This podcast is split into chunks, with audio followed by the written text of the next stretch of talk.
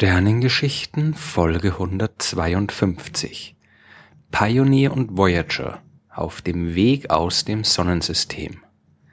In der letzten Folge der Sternengeschichten habe ich erklärt, welche Geschwindigkeit notwendig ist, wenn man von der Erde in den Weltraum gelangen will. Die sogenannte erste kosmische Geschwindigkeit reicht aus, um die Erde zu umkreisen und nicht mehr auf den Boden zurückzufallen. Mit der zweiten kosmischen Geschwindigkeit kann man dem Einflussbereich unseres Planeten ganz entkommen. Will man aber das Sonnensystem komplett verlassen und der Gravitationskraft der Sonne und all ihrer Planeten entkommen, dann ist dafür die dritte kosmische Geschwindigkeit notwendig. Von der Erde aus muss ein Raumfahrzeug dafür mit mindestens 16,7 Kilometern pro Sekunde in den Weltraum starten. Diese Geschwindigkeit haben die meisten der Raumsonden, die wir ins All gebracht haben, nicht erreicht aber ein paar davon schon und sie sind tatsächlich mittlerweile auf dem Weg aus dem Sonnensystem hinaus. In den 1960er Jahren war das Sonnensystem allgemein noch ziemlich unerforscht. Die meisten der großen Himmelskörper hatte noch keine Raumsonde aus der Nähe gesehen und vor allem die Planeten des äußeren Bereichs waren noch nie besucht worden. Um endlich einen detaillierten Blick auf die Gasriesen Jupiter und Saturn werfen zu können, hat die NASA also nach einiger Vorbereitung am 3. März 1972 die Raumsonde Pioneer 10 ins All geschickt. Am 6. April 1973 ist der Pioneer 11 gefolgt. Die nur jeweils 260 Kilogramm schweren Sonden sollten an Jupiter und Saturn vorbeifliegen und die ersten Bilder aus der Nähe machen. Nur elf Stunden nach dem Start hatte Pioneer 10 schon den Mond passiert und war damit das schnellste menschengemachte Objekt der damaligen Zeit. Im Juni 1972 flog die Sonde am Mars vorbei und im Juli war sie das erste Raumfahrzeug, das den Asteroidengürtel durchquert hatte. Am 4. Dezember 1973 erreichte Pioneer 10 schließlich mit knapp 200.000 Kilometern den geringsten Abstand zu Jupiter. Die Daten, die dort gesammelt wurden, waren revolutionär und die Astronomen hatten das erste Mal die Gelegenheit, den größten Planeten unseres Sonnensystems im Detail zu studieren. Die Sonde blieb aber nicht dort, sondern flog weiter immer tiefer hinaus in die äußeren Bereiche des Sonnensystems.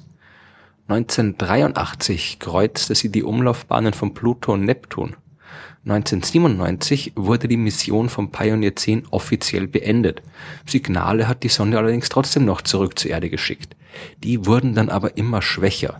Am 27. April 2002 konnte auf der Erde das letzte Mal eine klare Botschaft von Pioneer 10 empfangen werden. Die Raumsonde war damals schon 80 astronomische Einheiten entfernt, also 80 mal weiter von der Sonne weg als die Erde und weit außerhalb der Umlaufbahnen der bekannten Planeten. Ein letztes, aber schon unverständliches Signal der Sonde kam am 23. Januar 2003 auf der Erde an. Die Batterien vom Pioneer 10 waren schon zu schwach, um noch klare Daten senden zu können.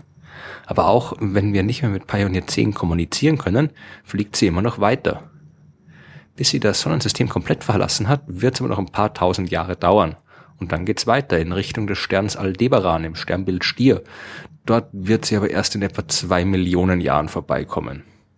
Auch Pioneer 11 ist auf dem Weg hinaus zu den Sternen.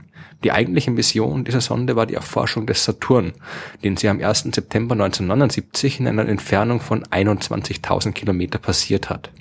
Im September 95 fand die erfolgreiche Mission dann ihr offizielles Ende, aber so wie Pioneer 10 ist auch Pioneer 11 immer weiter geflogen.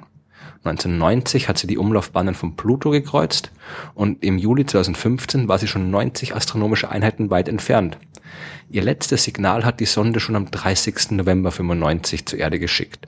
Von ihrem weiteren Weg in den interstellaren Raum kann sie uns also nichts mehr erzählen. Pioneer 10 und 11 waren extrem erfolgreich, aber eigentlich nur zur Vorbereitung einer noch ambitionierteren Mission gedacht. Der großen Tour der beiden Voyager-Raumsonden zu den Planeten des äußeren Sonnensystems. Am 20. August und am 5. September 1977 flogen Voyager 1 und 2 ins Weltall, um nicht nur Jupiter und Saturn, sondern auch Uranus und Neptun aus der Nähe zu betrachten. Das haben sie getan und noch besser als ihre Vorgänger. Und die waren schneller. Am 17. Februar 1998, bei einem Abstand von fast 70 astronomischen Einheiten, hat Voyager 1 Pionier 10 überholt und ist zum am weitesten von der Erde entfernten menschengemachten Objekt geworden. Und das ist Voyager 1 heute immer noch. Im Gegensatz zu den Pioneer-Sonden sind die beiden Voyager-Sonden auch immer noch aktiv und schicken Daten zur Erde. Sie sind weiter von der Erde entfernt als alles andere, was wir bis jetzt ins All geschickt haben, und sie entfernen sich immer weiter.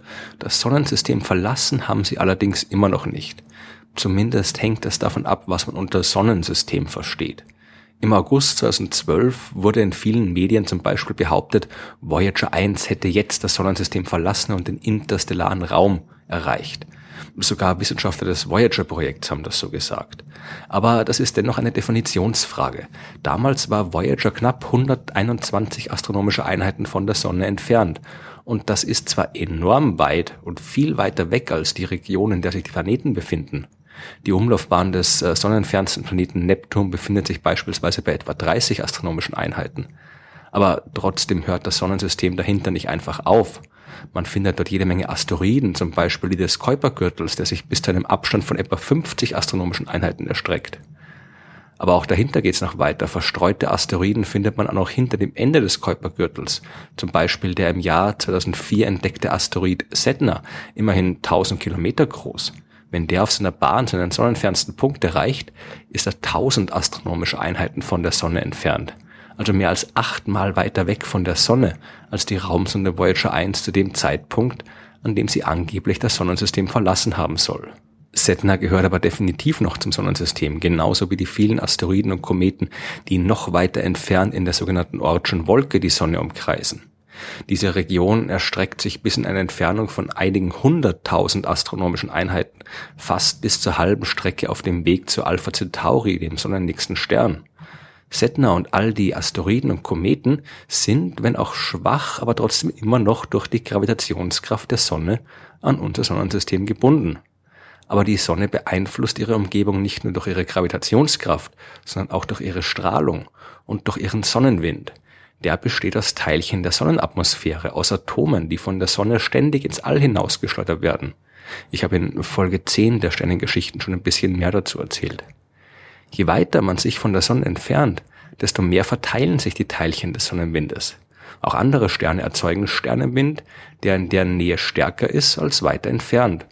Zwischen den Sternen findet man dann nur noch vereinzelte Teilchen, die aus verschiedenen Quellen dorthin gelangt sind, wie ich in Folge 79 ausführlicher erklärt habe.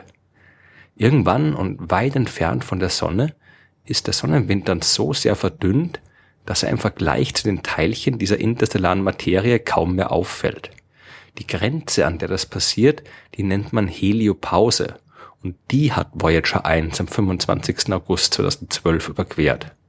Die Raumsonde hat also den Einflussbereich des Sonnenwindes verlassen das Sonnensystem selbst ist aber noch ein Stück größer und bis die Voyager-Sonde dieses Ende erreicht hat, wird es noch viele tausend Jahre dauern.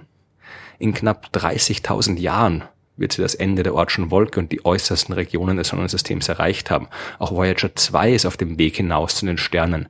Und gemeinsam mit den Pioneer-Sonden werden die beiden diese Reise vermutlich noch für sehr lange Zeit fortsetzen. Es wäre extrem unwahrscheinlich, wenn sie im leeren All zufällig mit einem Stern oder gar einem Planeten zusammenstoßen und dabei zerstört werden. Die wenigen Teilchen im interstellaren Raum und die kosmische Strahlung werden wohl irgendwann in fernster Zukunft dafür sorgen, dass auch die Raumsonden ihr Ende finden. Aber bis dahin haben sie noch jede Menge Zeit. Weniger Zeit bleibt für die Kommunikation mit der Erde.